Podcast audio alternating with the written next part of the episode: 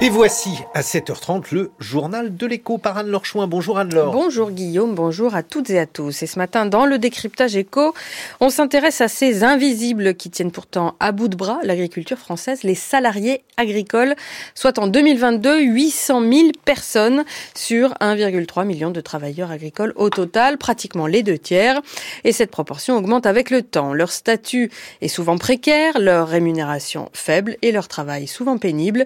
Et pourtant, sans eux, pas de nourriture dans notre assiette. On fait donc le point sur ce salarié agricole avec vous, Catherine Pétillon. Bonjour. Bonjour Anne-Laure. Dans un monde agricole qui peine à attirer, la seule catégorie qui augmente, c'est celle des salariés en CDD. Oui, si le nombre de personnes qui travaillent en agriculture baisse, en revanche, la part du travail réalisé par des salariés augmente. Et à l'heure où les départs se multiplient, où l'agriculture manque de bras, le salariat pourrait être un facteur d'attractivité pour le secteur, car il peut offrir des horaires, des congés, des revenus stables qui souvent font défaut. Tout cela est vrai, mais rare. 80% des contrats sont courts, précaires, et 8 emplois sur 10 non qualifiés. Or, plus on est dans un emploi court et non qualifié, plus on y reste. C'est une caractéristique classique du marché du travail, mais elle est plus forte encore en agriculture. Un quart des saisonniers ont plus de 50 ans. Et qu'est-ce qui explique ce développement du travail saisonnier, Catherine?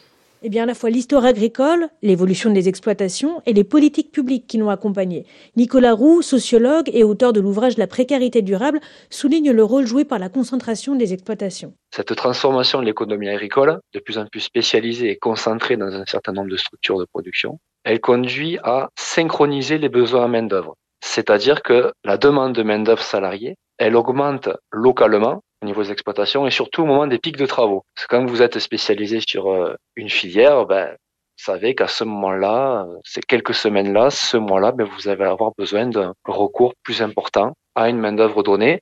C'est pas pareil que si vous êtes sur des formes de permaculture ou de production mixte où euh, vous savez que sur plusieurs périodes de l'année, vous avez besoin de main d'œuvre d'une façon plus continue. Et donc, ce besoin de synchronisation des besoins en main d'œuvre va être accompagné par une série de mesures par l'action publique qui vont favoriser le travail saisonnier comme les facilitations administratives de déclaration d'embauche, la création d'un contrat vendange ou encore l'exonération de cotisations patronales autour du SMIC. Ces dernières seront renforcées, a annoncé Gabriel Attal. L'agriculture va aussi être reconnue comme secteur en tension d'ici début mars. Cela permettra d'accorder plus largement des visas pour les travailleurs saisonniers étrangers. Autrement dit, la logique reste la même.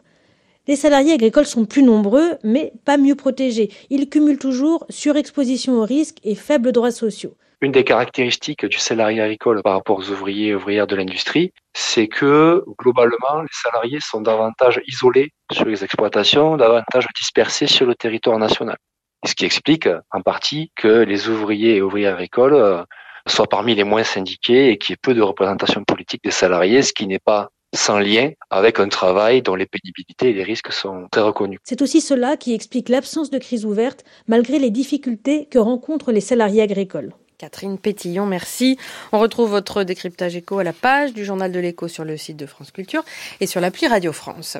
Et puis hier, justement, l'INSEE faisait paraître euh, des statistiques autour du niveau de vie des agriculteurs dans le contexte du 60e Salon de l'agriculture. Des chiffres qui datent de 2020. Le niveau de vie médian annuel des exploitants agricoles, et non les salariés donc, s'établissait cette année-là à 22 800 euros, un peu au-dessus de celui de l'ensemble des Français avec bien sûr de fortes disparités.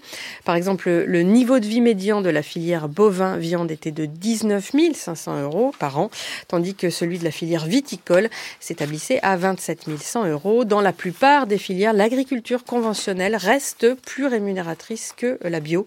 Enfin, le niveau de vie croît avec la taille des exploitations. 10 milliards de dollars d'investissement en France, c'est la promesse faite par l'émir du Qatar à l'Elysée hier, le tout à horizon 2030, dans des secteurs comme la transition énergétique, les semi-conducteurs, l'aérospatiale, l'intelligence artificielle ou encore les industries de la culture. Un accord parlementaire en vue de protéger EDF du démembrement, mais aussi d'étendre les tarifs réglementés d'électricité aux PME. Un accord qui semble se dessiner à l'Assemblée nationale. Une proposition de loi en ce sens avait déjà été adoptée quatre fois, mais contre l'avis du gouvernement. Elle prévoyait de sanctuariser dans la loi la détention d'EDF par l'État à 100 100% et propose désormais l'extension au 1er février 2025 des tarifs réglementés de vente d'électricité aux TPE, artisans, petits agriculteurs et petites communes. Le texte ouvre aussi une part d'actionnariat salarié dans le capital d'EDF, ce que refusait le gouvernement jusqu'alors. La possibilité de rendre cet actionnariat non plus obligatoire mais seulement possible pourrait sceller donc un accord final. Enfin, la Polynésie française n'a jamais accueilli autant de touristes. 262 000 à quelques mois de l'accueil à Tahiti de l'épreuve de surf des Jeux Olympiques. La collectivité d'outre-mer avait été très affectée par la pandémie de Covid-19. Ce tourisme post-crise vient majoritairement d'Amérique du Nord et de France et il concerne des personnes à très fort revenu. Le tourisme est le moteur de l'économie de la Polynésie, française malgré une saturation hôtelière dans les îles de Bora Bora ou Moréa.